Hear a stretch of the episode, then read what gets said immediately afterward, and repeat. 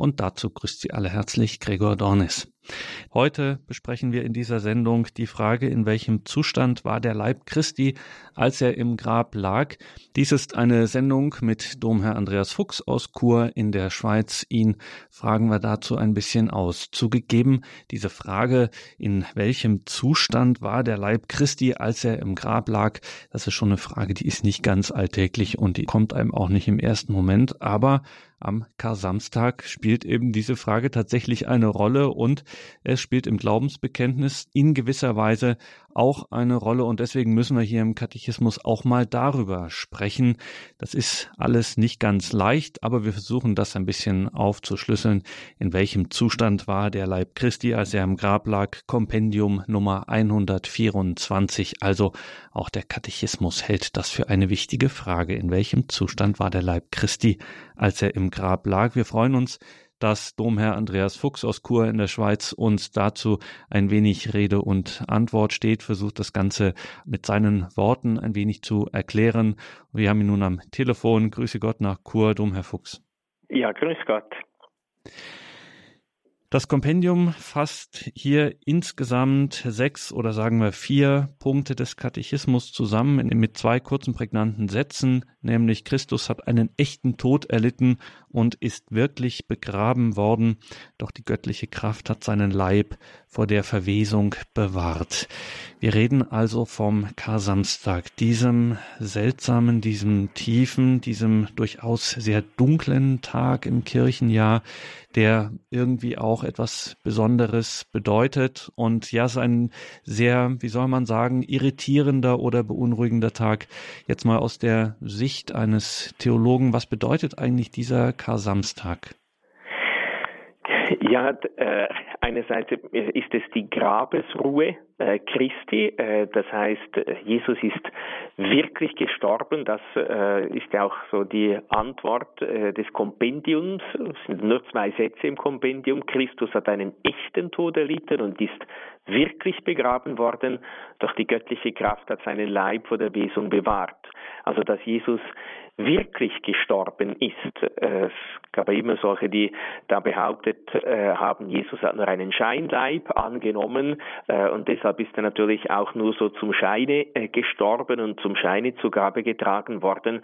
Äh, das äh, verneint die Kirche und sagt eben, Jesus ist wirklich gestorben und er ist wirklich begraben worden. Klar, dann, er ist auch wirklich von den Toten auferstanden. Es ist also nicht einfach eben nur so ein dergleichen tun, nur so als ob, und das war ja gar nicht so schlimm, sondern Jesus hat wirklich gelitten und er ist auch wirklich gestorben und er ist wirklich begraben worden, bestimmt eben begraben worden. Äh, wir wissen, das sind nicht solche Gräber, wie wir es heute äh, so in unseren breiten Grabgraden äh, haben, also dass man begraben wird, in die äh, Erde äh, eingesenkt wird, sondern äh, das ist, das war das Grab Christi, war ein Grab, das in den Felsen gehauen war und wo es so verschiedene Räume eigentlich gab und dann der Leichnam auf etwas wie eine Bank gelegt wurde, also auf einen Stein gelegt wurde. Also der wurde nicht äh, irgendwie mit, mit Erde zugedeckt. Also einfach ist zwar nur ein Detail, aber, aber dennoch irgendwie äh, ist das äh, vielleicht auch nicht ganz unwesentlich. Heute besprechen wir in dieser Sendung die Frage, in welchem Zustand war der Leib Christi, als er im Grab lag. Wir sind hier im Gespräch mit Domherr Andreas Fuchs aus Chur in der Schweiz dann schauen wir nochmal, was der Katechismus dazu genauer schreibt. Der große Katechismus schreibt im Punkt 624, es war nämlich Gottes gnädiger Wille, dass er für alle den Tod koste. In seinem Heilsplan hat Gott verfügt, dass sein Sohn nicht nur für unsere Sünden sterbe, sondern auch den Tod koste. Das heißt, während der Zeit zwischen seinem Sterben am Kreuz und dem Moment seiner Auferstehung das Todsein, den Zustand der Trennung zwischen seiner Seele und seinem Leib erfahre. Dieser Todeszustand Christi ist das Mysterium des Begrabenseins und des Hinabstiegs in das Reich des Todes. Es ist das Mysterium des Kar-Samstags, an dem Christus ins Grab gelegt, in die große Sabbatruhe Gottes eingeht, nachdem er das Heil der Menschen vollbracht und das ganze All versöhnt hat. So der Katechismus in 624. Herr Fuchs, das müssen wir jetzt schon feststellen. Wir kommen schon jetzt an den Punkt, wo wir merken, hier berühren wir wirklich eines der großen Geheimnisse unseres Glaubens, nämlich die Person Jesu Christi, der Mensch gewordene Gott, von dem wir gleichzeitig sagen, dieser Christus ist eben gestorben. Und da stellen sich eine Reihe von Fragen, wie das denn gehen kann. Und der Punkt 625 und 26 im Katechismus entfaltet das ein bisschen oder versucht das zumindest. Da lesen wir, der Aufenthalt Christi im Grab bildet die reale Verbindung zwischen dem leidensfähigen Zustand Christi vor Ostern und seinem jetzigen verherrlichten Zustand als Auferstandener. Die Person des Lebendigen kann sagen, ich war tot, doch nun lebe ich in alle Ewigkeit. Weil der Urheber des Lebens, so fährt der Katechismus fort, weil der Urheber des Lebens, den man getötet hat, der gleiche ist wie der Lebende, der auferstanden ist, muss offenbar die göttliche Person des Sohnes Gottes, seine Seele und seinen Leib, die durch den Tod voneinander getrennt waren, weiterhin zu eigen gehabt haben. Also, Tod ist Trennung von Seele und Leib, trotzdem in Christus wird das Ganze geeint in der göttlichen Person des Sohnes Gottes. Also irgendwie sind die beiden doch mit der zweiten göttlichen Person, dem Sohn Gottes, vereint. Das ist schon ganz schön schwer zu verstehen, Dom Herr Fuchs. Ja, auch diese Texte, diese beiden Nummern des Katechismus 625 und 26 sind nicht ganz so einfach zu verstehen, äh, wenn man die das erste Mal liest oder hört. Äh, eben denkt man, äh, wie war jetzt das wirklich genau wieder? Also wichtig ist, dass wir vielleicht nochmals in Erinnerung rufen, wir Menschen bestehen aus Leib und Seele. Und die Seele, die Anima, ist eben das, was den Leib animiert, äh, das, was äh, dem Leib das Leben schenkt, äh, beziehungsweise eben der Leib empfängt das Leben durch unsere Seele. Deshalb wird er dann ja eben auch einen, ein lebendiger Leib. Und wenn sich die Seele trennt von unserem Leib, dann sterben wir. Dann ist eben dieses Lebensprinzip, die Seele, nicht mehr im Leib und deshalb zerfällt dann der Leib auch und verwest äh, im Grab am Ende der Welt wird äh, wieder äh, zur Seele hinzugefügt werden. Also, wir können sagen, bei uns Menschen ist Trennung von Leib und Seele gleich Tod. Und jetzt bei Jesus ist das eben das ist genau gleich. Auch bei Jesus bedeutet Trennung von Leib und Seele, er stirbt. Nur, Jesus ist äh, nicht ein bloßer Mensch, sondern Jesus ist Gott. Jesus ist eine göttliche Person. Äh, Jesus hat die göttliche Natur und hat die menschliche Natur. Und seine menschliche Natur äh, ist eben in dieser göttlichen Person. Das ist äh, jetzt in diesem Zusammenhang äh, der Grabesruhe und des Sterbens wesentlich anders als bei uns. Und deshalb äh, ist eben seine menschliche Natur, also seine menschliche Natur, das bedeutet sein Leib und seine Seele, äh, die, eben, die werden auch getrennt. Äh, deshalb stirbt Jesus.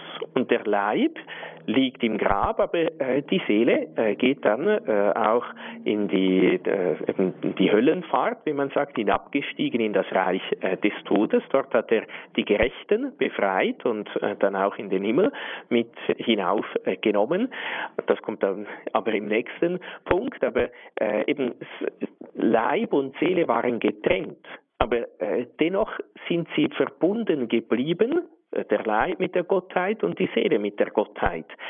Das ist vielleicht das, was uns dann ein bisschen Mühe macht, dass man sagt, ja gut, aber wenn die mit dem mit der Gottheit verbunden waren, dann ist er doch nicht wirklich gestorben. Äh, doch eben so wie wir wirklich sterben, äh, wie der Leib nicht mehr lebensfähig ist, nicht mehr umhergeht, keine Werke mehr tut, äh, sondern bei uns eben auch, wenn wir gestorben sind, im Grabe liegt, äh, so war es auch bei Jesus. Äh, Seele und Leib wurden getrennt, er ist wirklich gestorben und, die, und der Leib wurde auch begraben und lag da eben auch diese Zeit bis zur Auferstehung im Grab. Aber so wie bei uns die Seele auch unsterblich ist, äh, so ist eben auch die Seele Christi unsterblich und äh, ging äh, eben auch wie bereits erwähnt, äh, da äh, in die Unterwelt hinab, um äh, die Gerechten, die auf den Erlöser warteten, zu befreien.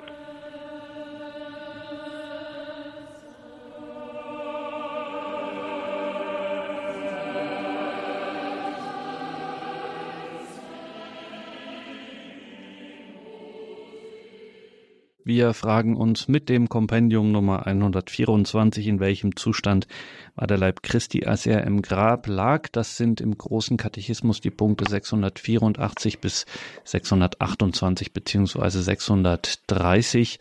Und wir haben hier schon gemerkt, das ist schon eine ganz schön anspruchsvolle Materie, aber Gleichzeitig ist es natürlich auch Gegenstand unseres Glaubens und hier werden wesentliche Geheimnisse berührt.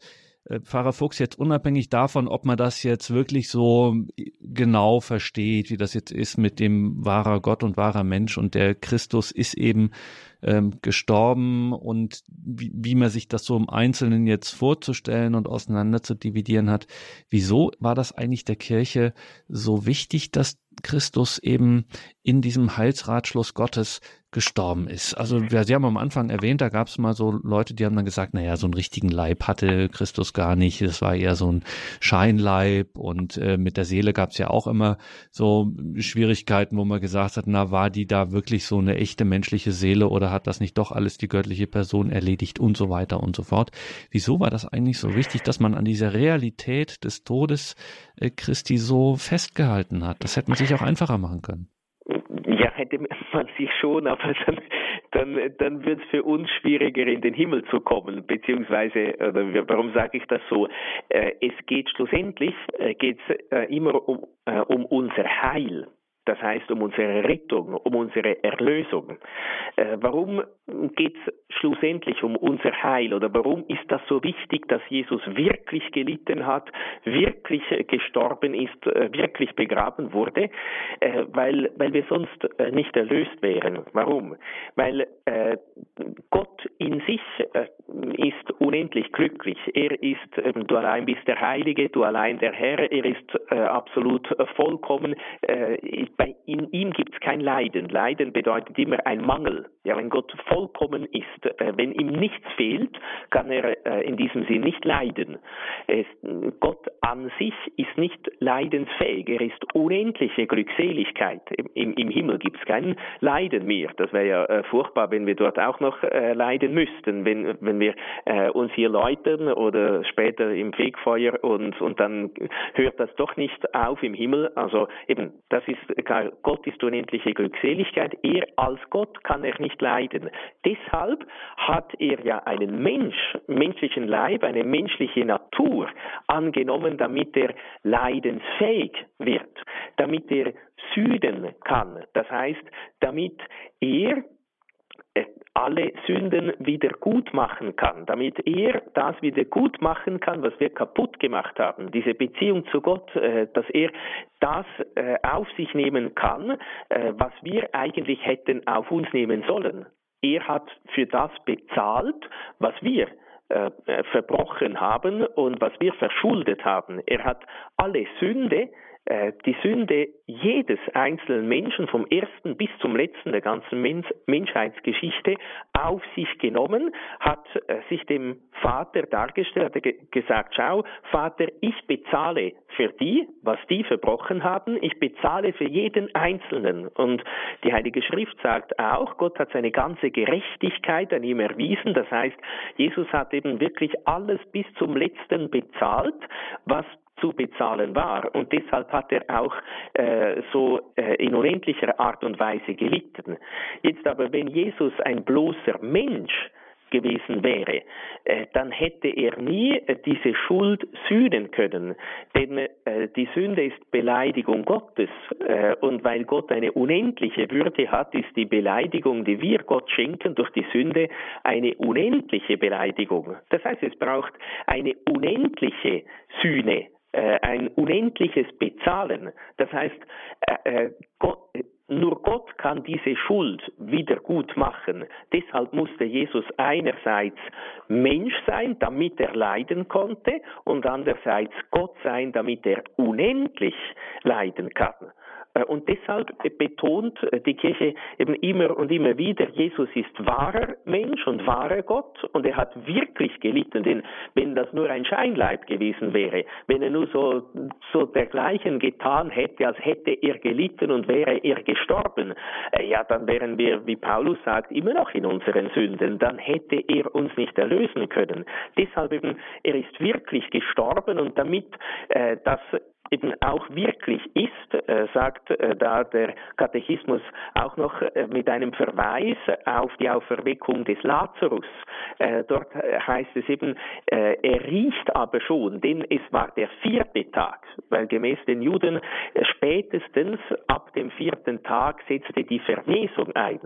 deshalb ist dann Jesus eben auch am dritten Tag auferstanden, weil sein Leichnam nicht der Verwesung anheimfallen sollte. Also eben er war so lange im Grab, man könnte sagen maximal möglich, um zu zeigen, er ist wirklich gestorben, äh, aber äh, er auferstand eben auch, um zu zeigen, er ist wirklich auch auferstanden.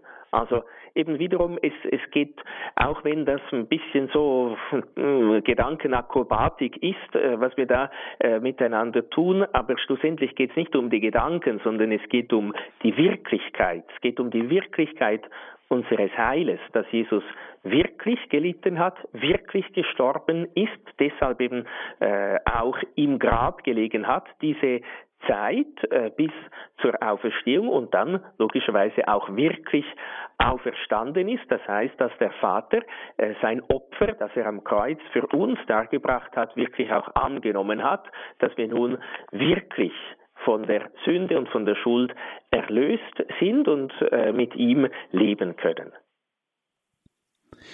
Und genau das macht der Punkt 627 auch noch einmal im Katechismus auf seine Weise deutlich. 627, der Tod Christi war ein echter Tod.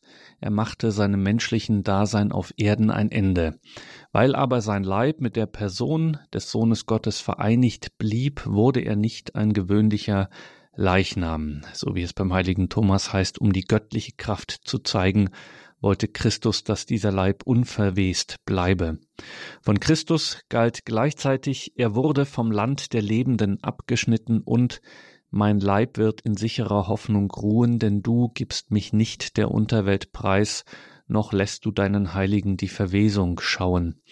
Die Auferstehung Jesu am dritten Tag war der Beweis dafür, denn man nahm an, die Verwesung trete vom vierten Tag an ein. Das die Worte des Punktes 627 im Katechismus der katholischen Kirche.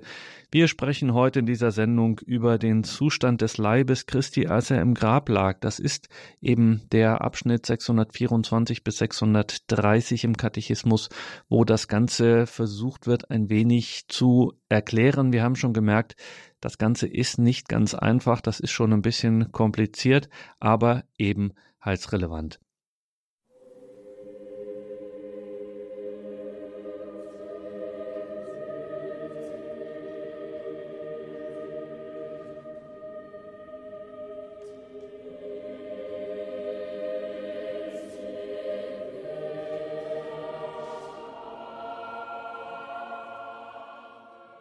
In dieser Sendung sprechen wir mit Domherr Andreas Fuchs aus Chur in der Schweiz, sind da mit ihm telefonisch verbunden. Ab und an knackt es ein bisschen in der Leitung, aber das soll uns nicht stören. Wie gesagt, es geht hier um Wesentliches in unserem Glauben. Wir sprechen heute anhand der Frage, in welchem Zustand war der Leib Christi, als er im Grab lag, über die Heilsgeheimnisse unseres Glaubens näherhin um das Geheimnis unserer Erlösung durch Jesus Christus. Und da macht Domherr Fuchs der Katechismus eine kurze Zwischenüberschrift mit Christus begraben, Punkt, Punkt, Punkt, und dann kommt der Punkt 628, da ist von der Taufe die Rede. Da steht die Taufe, deren ursprüngliche und volle Zeichenhaftigkeit im Untergetauchtwerden hervortritt, ist das wirksame Zeichen für den Hinabstieg des Täuflings ins Grab, für das Sterben mit Christus, um zu einem neuen Leben zu gelangen. Wir wurden, Römer 6,4, wir wurden mit ihm begraben durch die Taufe auf den Tod und wie Christus durch die Herrlichkeit des Vaters von den Toten auferweckt wurde, so sollen auch wir als neue Menschen leben. Das hört sich zum einen sehr verheißungsvoll, zum anderen aber auch sehr anspruchsvoll an, dummer Fuchs. Ja, es ist, äh, aber es ist doch äh, eigentlich ein wichtiger Punkt, auch wenn man denkt, ja gut, was hat jetzt plötzlich die Taufe zu tun mit der Grabesruhe Christi? Muss man eben sagen, da merkt man, äh, da geht es eben dann ums Wesentliche, ums Wesentliche für uns. Das heißt, wenn Jesus einfach, wenn wir das einfach so betrachten, er ist gestorben, er ist auch verstanden, was hat denn das mit mir zu tun? Da merkt man bei diesem Punkt, das hat sehr viel mit mir zu tun. Das ist nämlich äh, das, äh, wo ich eben diese äh, dieser Tod und diese Auferstehung Christi an meinem eigenen Leib erfahren kann, wo äh, eben wo ich davon profitieren kann, könnte man auch sagen, oder wo mir das, was Jesus verdient hat, äh, die Erlösung, nämlich ganz konkret schenkt in der Taufe. Äh, in der Taufe, äh, eben, das heißt da, äh, die ursprüngliche und volle Zeichenhaftigkeit tritt im Untergetauchtwerden hervor.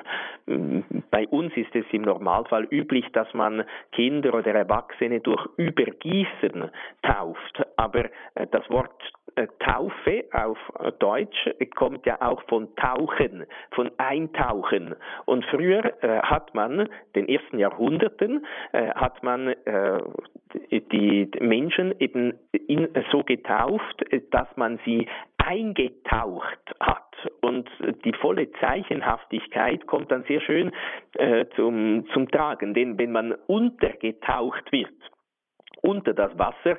Ja, wenn man äh, da lange unter dem Wasser ist, dann stirbt man. Und so soll eben auch äh, das Böse, die Schuld, der alte Mensch sterben und man wird dreimal untergetaucht, aber logischerweise wird man auch dreimal wieder emporgezogen. Man soll nicht einfach sterben und fertig, so wie es beim Tod äh, Christi nicht einfach fertig war, sondern er ist auferstanden. Das heißt, man wird dreimal untergetaucht, aber dreimal aufersteht man auch wieder. Das heißt, eben, äh, es ist einerseits ein Hinweis auf die Dreifaltigkeit, denn man äh, wurde gefragt, ist das alte Taufbekenntnis oder äh, die, das Taufbekenntnis, das Glaubensbekenntnis äh, ist ja dreifaltig gegliedert. Ich glaube an Gott den Vater, ich glaube an Gott den Sohn, ich glaube an den Heiligen Geist. Und jedes Mal wurde äh, man gefragt und äh, man hat geantwortet, ich glaube und, und dann wurde man untergetaucht. Man wird ja auch auf den Namen des Vaters und des Sohnes und des Heiligen Geistes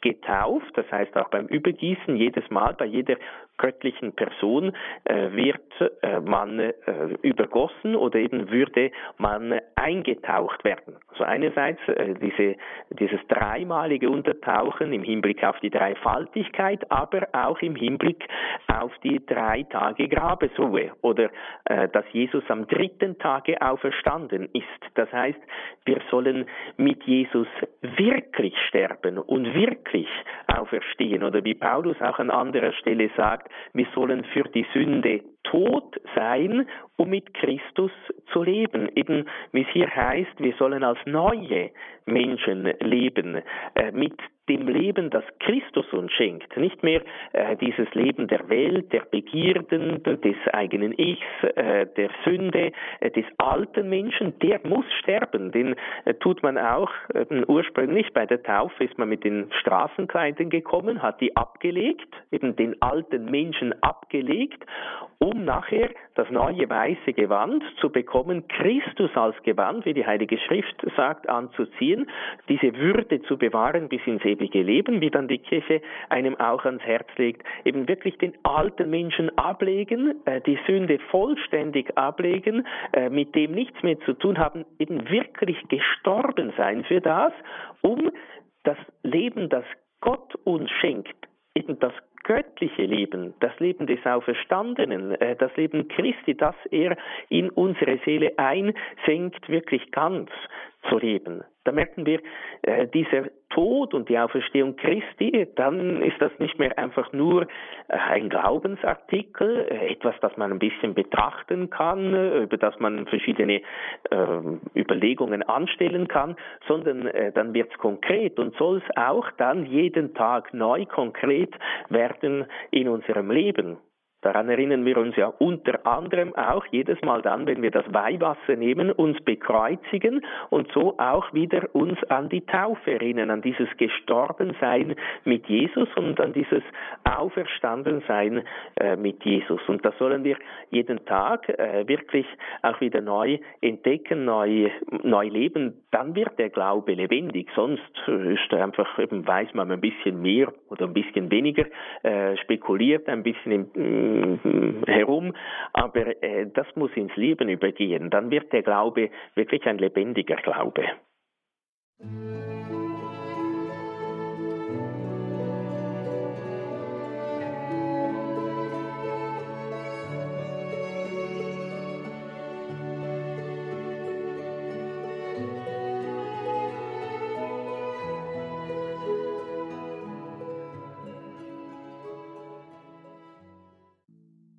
Bei Radio Horeb sind wir der Frage nachgegangen, in welchem Zustand war der Leib Christi, als er im Grab lag? Das ist eine Frage, die im Kompendium Katechismus im Punkt 124 steht und im großen Katechismus in den Punkten 624 bis 630.